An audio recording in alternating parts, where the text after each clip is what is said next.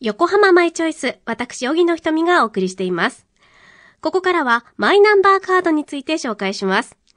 皆さんはマイナンバーカードを持っていますか？申し込もうと思っているけど、手続きが面倒でまだ持っていないという方も多いのではないでしょうか。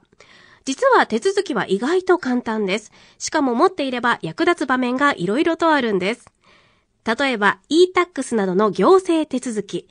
毎年確定申告の時期に窓口まで行く方も多いのではないでしょうか。マイナンバーカードがあれば、オンラインで申告書を提出できます。窓口の混雑状況に左右されません。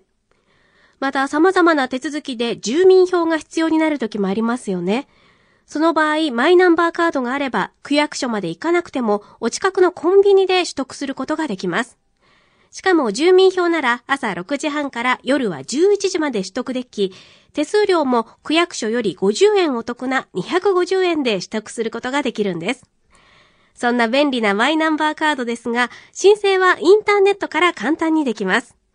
QR コード付きのハガキが届いている方は、それを読み込んでもらえれば OK。あとは郵送もできますので、一度横浜市のホームページで申請方法を確認してみてください。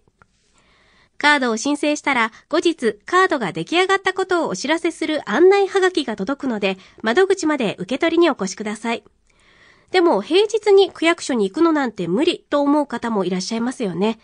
横浜市にはマイナンバーカード受け取り専用の特設センターが市内3カ所にあり、ここでは平日11時半から午後7時15分まで、土日や祝日は朝9時から午後4時45分まで受付をしています。しかも完全予約制なのでスムーズにお受け取りができます。